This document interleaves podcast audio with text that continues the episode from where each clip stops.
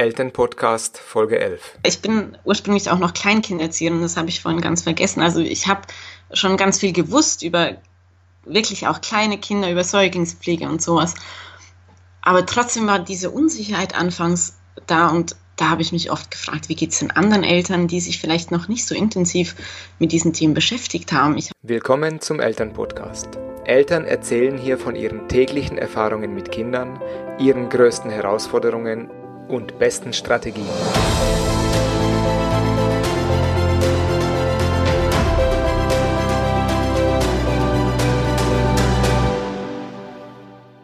In meinem heutigen Interview erzählt Sarah, wie es für sie war, von heute auf morgen Mutter von zwei Teenagern zu werden.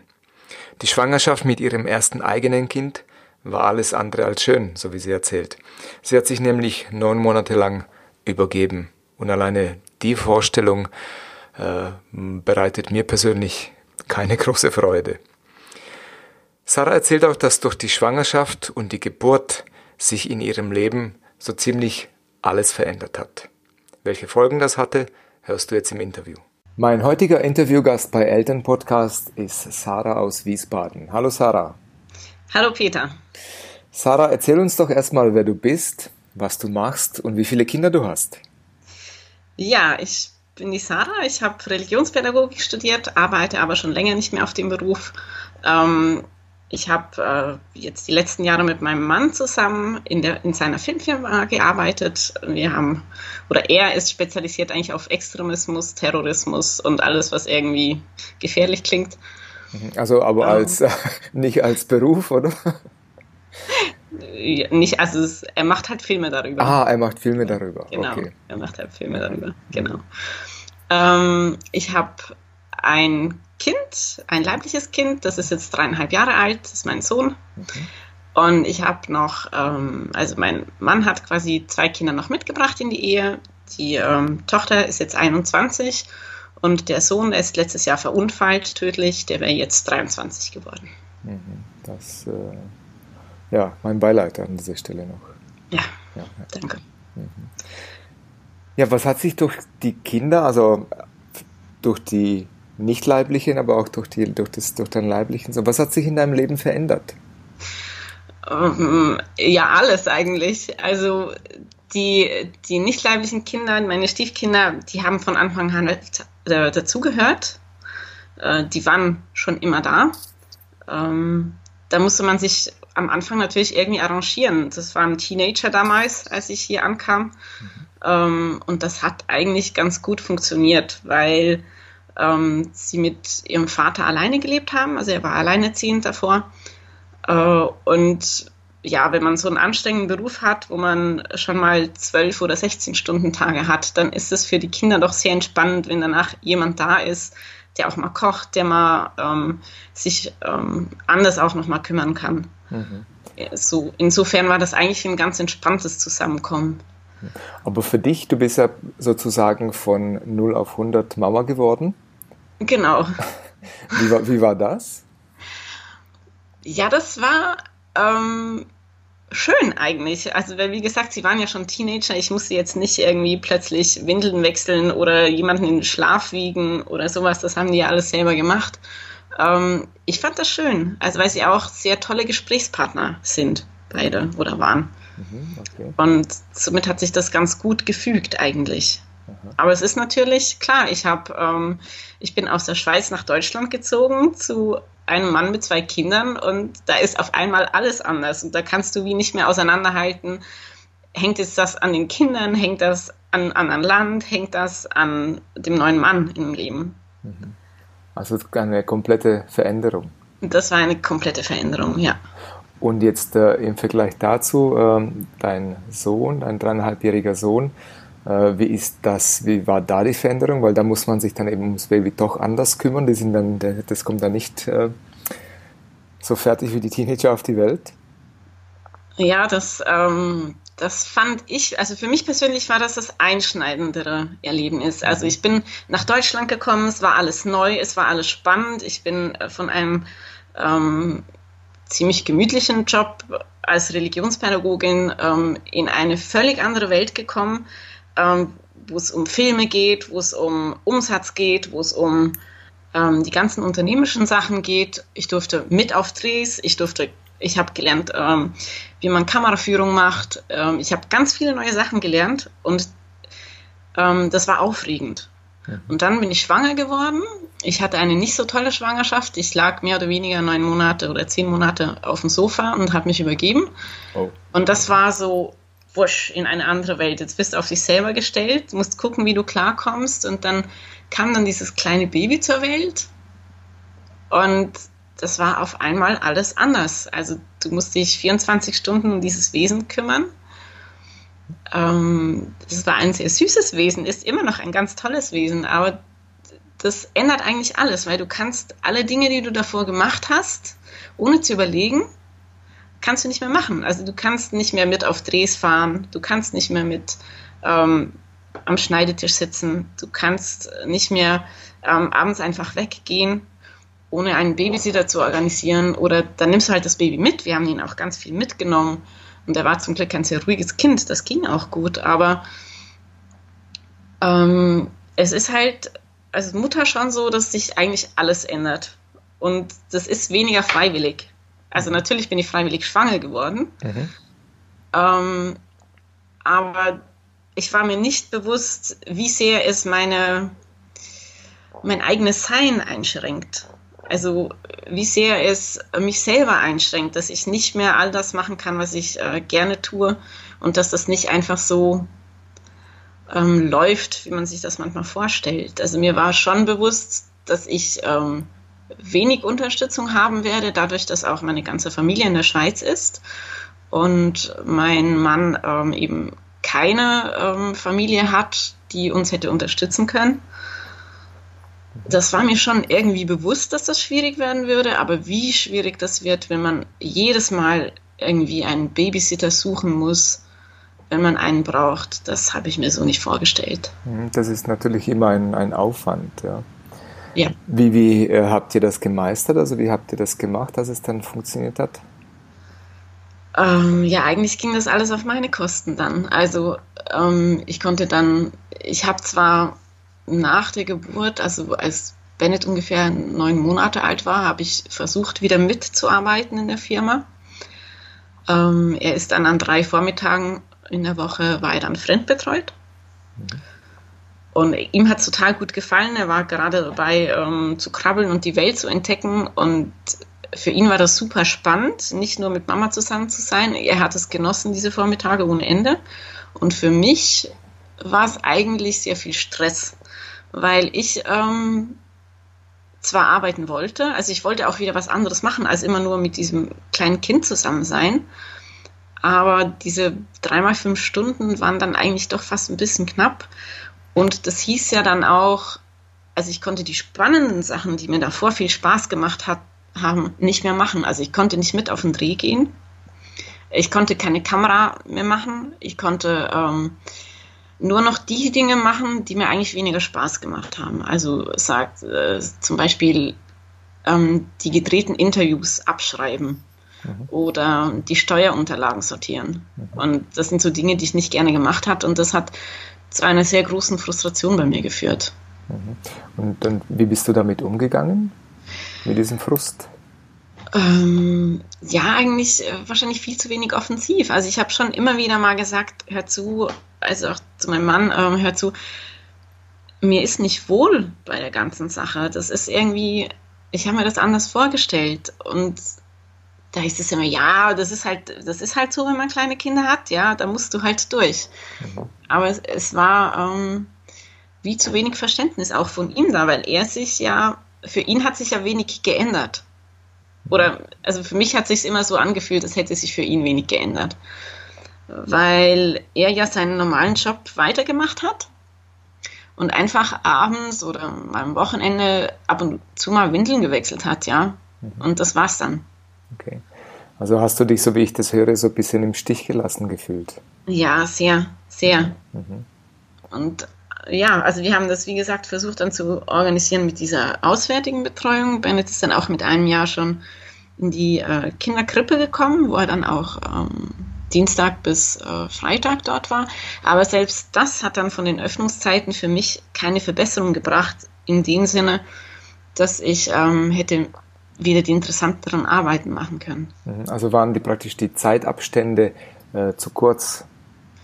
Ja, ja. Aha, von der Betreuung. Also äh, unsere Kita hat offen maximal von halb acht Uhr morgens bis ähm, halb fünf. Und das ist halt, selbst wenn man jetzt einfach einen normalen 100%-Job hat, ähm, fast nicht zu leisten, weil meistens hat man ja noch Anfahrtszeiten. Mhm, genau. Was würdest du so im Nachhinein sagen, oder was würdest du gerne im Nachhinein anders machen? Was, ja? was würdest du heute mhm. anders machen? Was ich heute anders machen würde, und ich glaube, daran ist letzten Endes auch die Beziehung mit zerbrochen, ähm, ich müsste mich viel vehementer wehren und sagen, so funktioniert es nicht, ich kann so nicht ähm, weitermachen. Mhm. Das habe ich zwar immer wieder gesagt, aber wahrscheinlich nicht äh, nachdrücklich genug. Mhm. Also ich habe zum Beispiel immer wieder gesagt, kannst du nicht wenigstens einmal die Woche das Kind regelmäßig ins Bett bringen abends. Und das hat dann immer so ein, zwei Wochen geklappt und dann war wieder alles andere wichtiger. Mhm. Und ähm, dadurch, dass ich halt auch keine Regelmäßigkeit hatte, ich hätte gerne zum Beispiel ähm, irgendeinen Kurs besucht, irgend, was auch immer. Also es kommt ja nicht darauf an, was.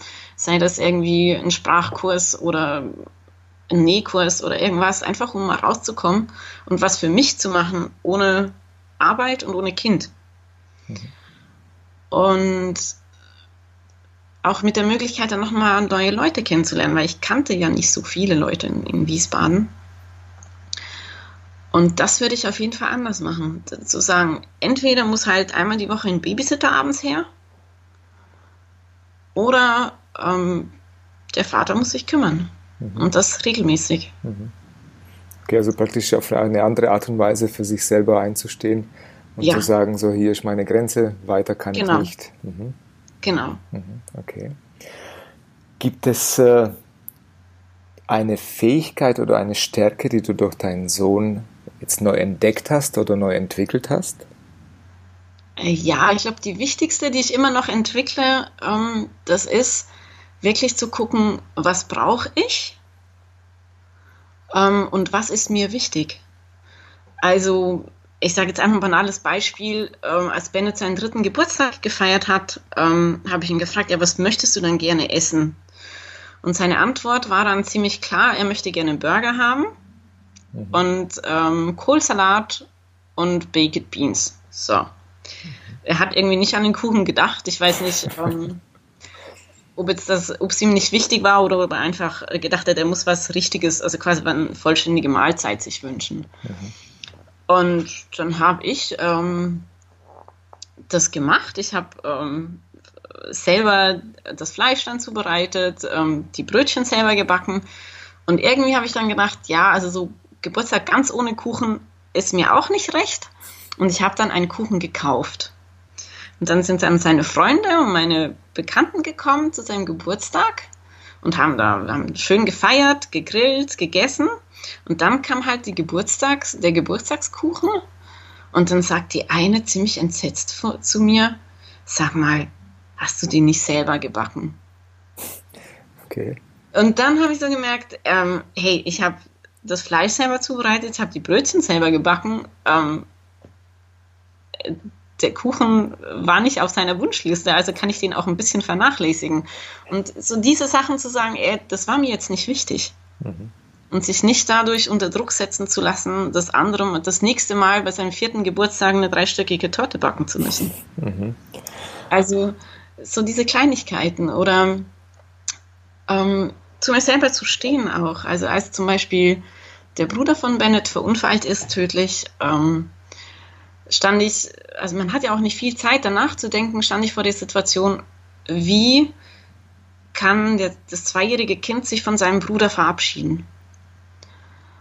Und für mich war irgendwie durch meine eigene Erfahrung mit den Menschen, die ich davor schon verloren hatte, ähm, klar, wenn das irgendwie möglich ist, ähm, müsste mein Sohn sich auch von der Leiche verabschieden können, von dem, was noch da ist.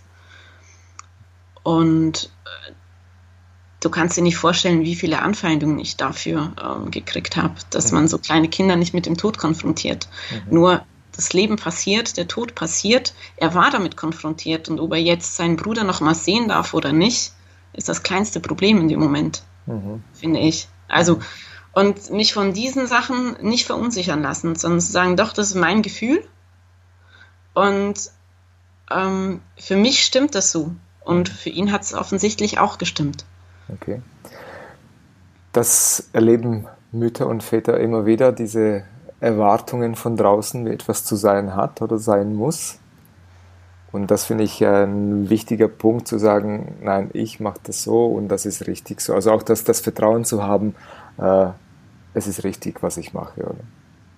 Genau, ich glaube, das ist, das ist wirklich der wichtigste Punkt. Und da bin ich auch immer noch am Lernen, dazu zu stehen. Ähm, was finde ich richtig und dann das auch so zu machen und das zu verteidigen im, im Notfall. Mhm. Was hilft dir da dabei, wenn du, wenn du merkst, oh, jetzt, äh, jetzt bin ich wieder in so einer Situation? Was hilft dir da dabei, das, das äh, bewusst zu machen? Oder bewusst dafür zu stehen, innerlich für dich selber? Ähm, also ich glaube, das, was mir am meisten dabei hilft, ist auch die Reaktion meines Sohnes. Also zu merken, oder das Gefühl zu haben, ja, es war richtig oder es ist richtig, so wie ich es mache. Also anderes banales Beispiel, äh, meistens schläft er noch bei mir mit im Bett, weil er einfach sehr viel Kontakt braucht. Er ist am Tag über nicht so kontaktfreudig, also nicht so körperkontaktfreudig. Dann hat, mhm. ist er beschäftigt, ja, aber in der Nacht braucht er irgendwie diese, diese Geborgenheit noch. Mhm. Und ähm, ich finde das auch ganz okay, wenn er bei mir im Bett schläft.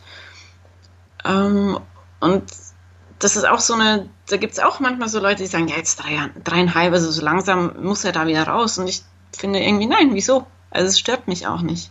Mhm. Und ich möchte ihm gerne diese Geborgenheit geben, wenn er sie braucht. Mhm. Genau, ich denke, wenn es für dich stimmt, das ist ja immer die, die Frage, das muss ja für, für dich stimmen. Genau. Dann ist das, äh, glaube ich, auch völlig okay. Mhm. Genau. Gab es eine oder mehrere Situationen, wo du dich gefragt hast, du sag mal, ist es bei anderen eigentlich auch so oder ist es nur bei mir so? In Bezug aufs Kind. Diese Situation gab es dauernd. Also äh, angefangen, als er ganz klein war und ich irgendwie immer gedacht habe, mache ich jetzt alles richtig? Und obwohl ich ja, ich bin ursprünglich auch noch Kleinkinderzieherin, das habe ich vorhin ganz vergessen. Also ich habe schon ganz viel gewusst über wirklich auch kleine Kinder über Säuglingspflege und sowas. Aber trotzdem war diese Unsicherheit anfangs da und da habe ich mich oft gefragt, wie geht es den anderen Eltern, die sich vielleicht noch nicht so intensiv mit diesen Themen beschäftigt haben. Ich hatte ja, ich habe drei jüngere Schwestern, ich habe viele jüngere Cousinen und Cousins. Also ich hatte schon als Kind viel Erfahrung mit kleinen Kindern und Babys gesammelt. Mhm. Ähm, die haben mich so mein Leben durchbegleitet. Und ich glaube, es gibt ganz viele Eltern, die werden Eltern und haben kein so Kontakt gehabt davor mit so Babys. Und ähm, trotzdem habe ich mich aber immer wieder gefragt, mache ich das jetzt richtig? Mhm. Also das ist ein Punkt, wo, äh, wo ich mich gefragt habe, ist das bei anderen auch so? Haben die, sind die auch so unsicher? Mhm. Hattest du dann mehr Kontakt äh, in der Zeit zu deinen Schwestern oder zu den Kindern? Also als Austausch oder? Ähm, also ich habe, ich bin tatsächlich meiner Schwester, die ist zwar jünger als ich, hat aber drei Kinder, die sind, die drei sind älter als Bennett. Ähm, mit der bin ich sehr viel näher gekommen. Mit der hatte ich davor ich am wenigsten Kontakt. Und natürlich, das ist die Erfahrung, der Austausch, ähm, das schweißt zusammen. Und es ist auch mal so gewesen, also die, meine Schwester und ihr Mann, die sind beide sehr aktiv im Samariterverein. Und wenn dann so kleine Blessuren entstehen, kann es dann auch mal vorkommen, dass ich dann mal anrufe bei denen und sage, du, sag mal, ähm, würde dir jetzt dabei zum Arzt gehen oder kann ich das zu Hause noch versorgen? Und diesen Austausch, den genieße ich auch sehr. Aber auch diesen Stress, also dass man sich, obwohl man ähm, jetzt, wenn man von außen jetzt gucken würde, wo man selber denkt, ja, eigentlich ist das gar keine stressige Situation, wo man sich selber aber so gestresst fühlt, dass man einfach auch alles nicht mehr ähm, gebacken kriegt so richtig. Und diese Situation ist auch so eine Situation, wo ich so gedacht habe, geht das anderen auch so? Ich habe jetzt eine Freundin hier gefunden, mit der kann ich ganz offen darüber reden, ja, auch über diese Überforderung, manchmal über diese Wut, die man dann auch hat, weil man nicht mehr, weil sein Leben nicht mehr so läuft, wie man sich das vorgestellt hat. Ähm, aber das ist schon schwierig, da Leute zu finden, die auch dazu stehen. Mhm. Also die da ehrlich mit einem ja, reden, ja. ja, genau. Wobei das eigentlich das Wichtigste wäre, glaube ich. Das wäre das Wichtigste, ja, auch mal sagen zu können, es ist mir alles zu viel und eigentlich möchte ich einfach mal eine Nacht durchschlafen und ähm, irgendjemand soll sich kümmern. Mhm. Was würdest du so im Nachhinein sagen, was war bisher die größte Herausforderung? Puh, ähm, die größte Herausforderung. Ja, es gab viele Herausforderungen. Ich glaube, die größte ist tatsächlich ähm, aufgrund der etwas speziellen Situation gewesen, dass halt ähm, mein Stiefsohn verstorben ist. Das war auf jeden Fall die größte Herausforderung, die wir auch nicht besonders gut gemeistert haben, weil das mit ein Grund war, weshalb die Beziehung dann auseinander ist mhm. äh, zu meinem Mann. Okay. Ähm, aber mal so von den, ich sage jetzt mal von den alltäglicheren Situationen, ähm, die andere Eltern auch erleben, ist, glaube ich, die größte Herausforderung für mich gewesen, ähm, wirklich wieder zu sagen, zu mir zu stehen und zu sagen, ich brauche Zeit für mich, ich brauche Zeit ohne Arbeit, ich brauche Zeit ohne Kind, ich brauche Zeit, wo ich für mich was machen kann. Und ich habe ähm, eine Ausbildung angefangen dann ähm, für Kraniosakraltherapie und das ist eine, ich sage jetzt mal vom zeitlichen Aufwand, eine relativ kleine Ausbildung. Das sind äh, fünfmal äh, fünf Wochen, also nee, fünfmal eine Woche und fünfmal ähm, so ein verlängertes Wochenende, verteilt auf zwei Jahre, zweieinhalb Jahre. Und da diese, diese Zeit dann zu haben, diese ganze Woche weg sein zu können von allem, zu wissen, mein Kind ist gut versorgt, und ich muss mich da um nichts kümmern und kann einfach für mich was Neues aufnehmen, wo nur ich zähle. Da stehe steh ich im Mittelpunkt. Mhm. Ähm, ich glaube, das war das, das Schwierigste und das Wichtigste. Mhm. Also sich wirklich die Zeit zu nehmen für sich. Ja, und auch natürlich, ich, als ich die Ausbildung angefangen habe, war Bennett gut zwei Jahre alt.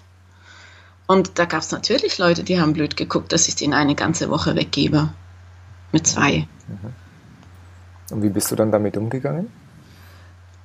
Ja, ich, ich habe ich hab, äh, gesagt, ich verstehe die Sorge. Mir ist logischerweise auch nicht 100% wohl dabei, aber er war damals bei meiner Schwester mit den drei Kindern. Und ich wusste einfach, wenn sie das Gefühl hat, dass es meinem Kind nicht gut geht, deswegen, dann ruft sie mich an und dann werde ich die Ausbildung abbrechen. Das war für mich auch klar. Also in dem Moment hatte natürlich das Wohl des Kindes Priorität. Ich wusste aber auch, dass er dort total viel Spaß hat. Der hat, ähm, der wurde von meinen anderen beiden Schwestern dann auch dort immer wieder abgeholt und die haben Spezialausflüge mit ihm gemacht. Und er war total zufrieden, als ich ihn nach einer Woche da wieder abgeholt habe. Mhm. Ihm ging's gut. Mhm. Und mir ging's auch gut, weil ich mich dann wieder richtig auf mein Kind gefreut habe. Genau, das, die Erfahrung mache ich auch oder habe ich auch bei meinen eigenen Kindern gemacht, dass die viel weniger Probleme damit haben, woanders zu sein oder bei anderen oder sogar, dass sie davon profitieren, wenn sie äh, Kontakt mit oder viel Kontakt mit anderen Kindern oder fremdbetreut sind. Und dass es eher die Eltern sind, beziehungsweise man selber, wo man sich eher mehr Sorgen macht, äh, ist das gut für mein Kind und wie geht es ihm dann und und und. Genau, also das ist auch meine Erfahrung, weil die sind neugierig, ähm, die sind offen in der Regel und denen gefällt das. Jetzt hast du vorhin erzählt, dein Mann war früher nicht so oft zu Hause. Du hast recht viel alleine machen müssen. Und jetzt hast du eine ganz neue Situation. Jetzt bist du praktisch alleinerziehend. Ja, das ist eben falsch. Also Aha. ich habe eine komplett neue Situation. Ich habe ähm, jetzt plötzlich seit der Trennung ähm, kümmert sich mein Mann um seinen Sohn. Also wir haben das eigentlich fast ähm, halben aufgeteilt. Also er hat Montag, Dienstag die Tage und ich habe Mittwoch, Donnerstag, Freitag und wir teilen uns die Wochenende, also jedes zweite Wochenende. Und jetzt plötzlich klappt das und das war für mich zum einen habe ich anfangs habe ich ganz ehrlich äh, gebe ich zu gedacht, ja das zieht ja keinen Monat durch mhm. und habe es aber laufen lassen und dann habe ich gemerkt, es ist gut. Es ist sogar, es ist nicht nur gut, es ist fantastisch. Also es war für unseren Sohn eine wirklich tolle Lösung, weil er viel, viel mehr mit seinem Vater macht. Es ist für meinen noch Ehemann, meinen getrennten Mann, ähm, auch toll, weil der plötzlich merkt, ähm, ja, ich muss abends das Kind ja müde kriegen, damit das gut schläft. Also das, die ist nicht ohne Grund jeden Nachmittag noch auf den Spielplatz gegangen. Mhm. Ähm, und für mich ist es fantastisch, weil ich einfach zwei Tage die Woche Zeit habe und abends was machen kann, wenn ich Lust habe. Ich kann ähm, ins Bett, wenn ich Lust habe. Ähm, und das ist echt, das ist so entspannt. Und das hat mich aber anfangs oder manchmal macht es mich auch jetzt noch sehr wütend, weil ich plötzlich manchmal denke, wieso hat das eigentlich vorher nicht geklappt? Und hätte es vorher schon geklappt, wäre es vielleicht auch nicht ganz so gelaufen, wie es gelaufen ist. Mhm. Hast du eine Idee, war, also was der Grund ist, warum ihr das nicht geschafft habt, das vorher so zu regeln? Ich glaube, ich war nicht ähm, vehement genug und es gab ja für ihn, glaube ich, auch zu wenig ähm, Notwendigkeit. Mhm. Okay. Also es war, ich war ja da. Es hat ja immer irgendwie geklappt. Ich habe äh, seine wirklich eigenwilligen Arbeitszeiten immer aufgefangen. Mhm. Und das hätte ich vielleicht auch nicht mehr tun sollen. Also wie klarer, klarer. Einfach wirklich abmachen. klarer, auch vielleicht schon vor der Geburt sich das überlegen, ähm, wie wollen wir das machen. Und es ist natürlich, also finde ich jetzt ähm, auch logisch, dass die ersten Monate das Kind hauptsächlich bei der Mutter ist. Das ist einfach so, weil man stillt, oder im Normalfall stillt man, wenn man nicht stillt, ist es ja auch ähm, dann wieder anders. Aber danach muss ein Plan her, mhm. wie man das machen müsste. Okay, also wäre das der Tipp von dir also, an werdende Eltern? Auf jeden Fall. Also euch wirklich gut überlegen, wie ihr das machen möchtet und wie viel Freiraum man auch braucht. Und ich glaube aber auch gleichzeitig, dass man das erst merkt, wenn man in der Situation ist. Also ich hätte auch nicht gedacht, wie sehr mich das manchmal stresst, dass ich dauernd dieses Kind dabei habe. Mhm. Ähm, ich dachte, das ist einfach so und da geht man halt so durch, ja. Mhm. Und dann hast du festgestellt, so einfach geht man nicht durch. Nein, genau. so einfach ist das Aha. leider nicht immer. Genau. Was mich noch interessieren würde, du hast erzählt, es gab so die eine oder andere Herausforderung, die du hattest. Gab es ein Buch oder ein Hörbuch, wo dir geholfen hat, mit diesen Situationen umzugehen? Um, ähm. oder wo du was für dich rausnehmen konntest, wo du sagst, ja genau, das hat mir in der Situation wirklich was gebracht?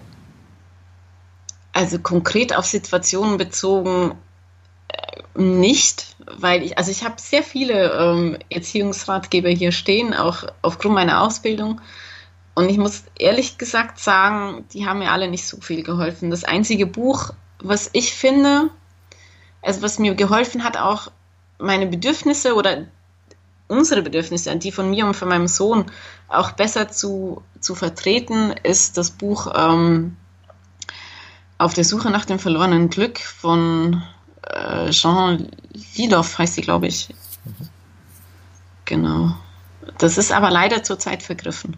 Okay. Und warum hat dir das geholfen? Also was, was war genau der Punkt? Einfach diese, diese Natürlichkeit. Also auf sich hören, auf sein Gefühl hören und das dann so zu machen. Also sei das ähm, mit dem Co-Sleeping, sei das mit dem langen Stillen. Ich habe eineinhalb Jahre gestillt. Einfach diese Bedürfnisse, also bedürfnisorientiertes Erziehen. Mhm. Ich glaube aber, sie würde es nicht so nennen. Okay. Ich werde auf jeden Fall den Link zu dem Buch äh, in den Show Notes angeben mhm. und muss äh, selber schauen, was das für ein Buch ist. Ich habe es wirklich noch nie gehört. Finde ich spannend, spannender Ansatz. Also es geht in dem Buch eigentlich darum, das ist eine amerikanisch, äh, Amerikanerin, die konnte, ich in irgendein, frag mich nicht welchen Urwald gehen und dabei so ähm, einem indigenen Volk hat die Beobachtungen gemacht und schreibt eigentlich darüber, wie die die Kinder erziehen. Ah, okay. Hm, das ist sicher spannend. Ja. Eine letzte Frage noch, Sarah, an dich. Und zwar, Was hast du von deinen Kindern gelernt? Weil bekanntlich sind ja Kinder die größten Lehrmeister. ja, was habe ich gelernt? Also Geduld. Geduld. Ich, ich, ich lerne immer noch Geduld. Ähm, und auch die Tatsache, dass ähm, nicht immer das, was ich denke oder ähm, wie ich denke, dass etwas sein soll, das Richtige ist. Also du meinst, Sondern, dass, die, dass das Kind dir zeigt, dass es anders sein kann? Oder was meinst genau. du damit? Mhm. Also ähm, zum Beispiel äh, bin ich schon als Kind, war ich nie ein großer Fan von Röcken, Kleidern und solchen Sachen. Und jetzt habe ich einen kleinen Sohn, der liebt Kleider und zwar diese richtig ausladenden Prinzessinnenkleider. und natürlich ist es erstmal nicht meine Vorstellung davon, wie jetzt ein Junge ähm, sich zu kleiden hat, ja. Aber eigentlich geht es mich nicht an, nichts an, weil das ist seine Entscheidung. Er möchte so äh, rumlaufen ab und an, jetzt auch nicht jeden Tag. Ähm, dann habe ich das zu akzeptieren. Mhm. Also das hört sich für mich auch nach sehr viel Toleranz an. Also nicht nur ja, Geduld, glaub, nicht nur ich Geduld. Ich glaube, Toleranz ist ein wichtiger Punkt. Also auch, ich glaube, gerade auch, wenn man halt eine Patchwork-Familie hat. Also weil die Familie hat ja davor schon sehr viele Jahre existiert und ich bin da reingekommen und natürlich war vieles nicht so, wie ich mir eine Familie äh, vorgestellt habe. Mhm. Und da dann ähm, Toleranz zu haben, zu sagen, okay, ihr habt das all die Jahre so gemacht, dann gucken wir, äh, wie wir das weitermachen und was, was für mich wichtig ist, was für euch wichtig ist.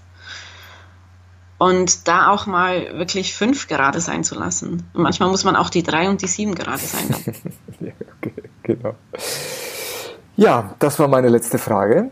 Und äh, ich möchte mich äh, bei dir bedanken, dass du dir Zeit genommen hast, deine Erfahrungen aus deiner Familie mit, mit deinen Kindern mit uns zu teilen.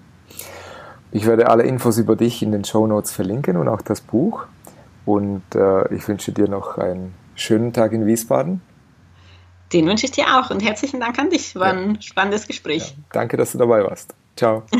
Gerne. Tschüss. Das war's schon wieder mit dem Interview bei Eltern Podcast. Alle Notizen zu dieser Episode findest du wie immer in den Show Notes. Und diese findest du unter www.elternpodcast.de. Und dann einfach in der Suche die Folgennummer eingeben oder den Namen unseres Interviewgastes. Wenn du selber Lust hast, mit mir ein Interview zu führen und anderen Eltern dadurch einen kleinen Einblick in deine alltäglichen Herausforderungen deines Familienlebens zu geben, dann melde dich einfach bei mir. Am besten machst du das über das Kontaktformular hier bei uns auf der Seite oder du findest die E-Mail-Adresse auch im Impressum. Wenn du uns dabei unterstützen möchtest, diesen Podcast so vielen Eltern wie möglich zugänglich zu machen, würde uns das natürlich riesig freuen. Am einfachsten kannst du das tun, indem du den Podcast abonnierst, uns bei iTunes ein Feedback hinterlässt oder indem du es ganz einfach weitererzählst, dass es diesen Podcast gibt. Wir freuen uns über jegliche Art von Feedback. Ja, und dann bleibt mir nichts anderes zu sagen als bis zum nächsten Interview. Dein Peter Michalik.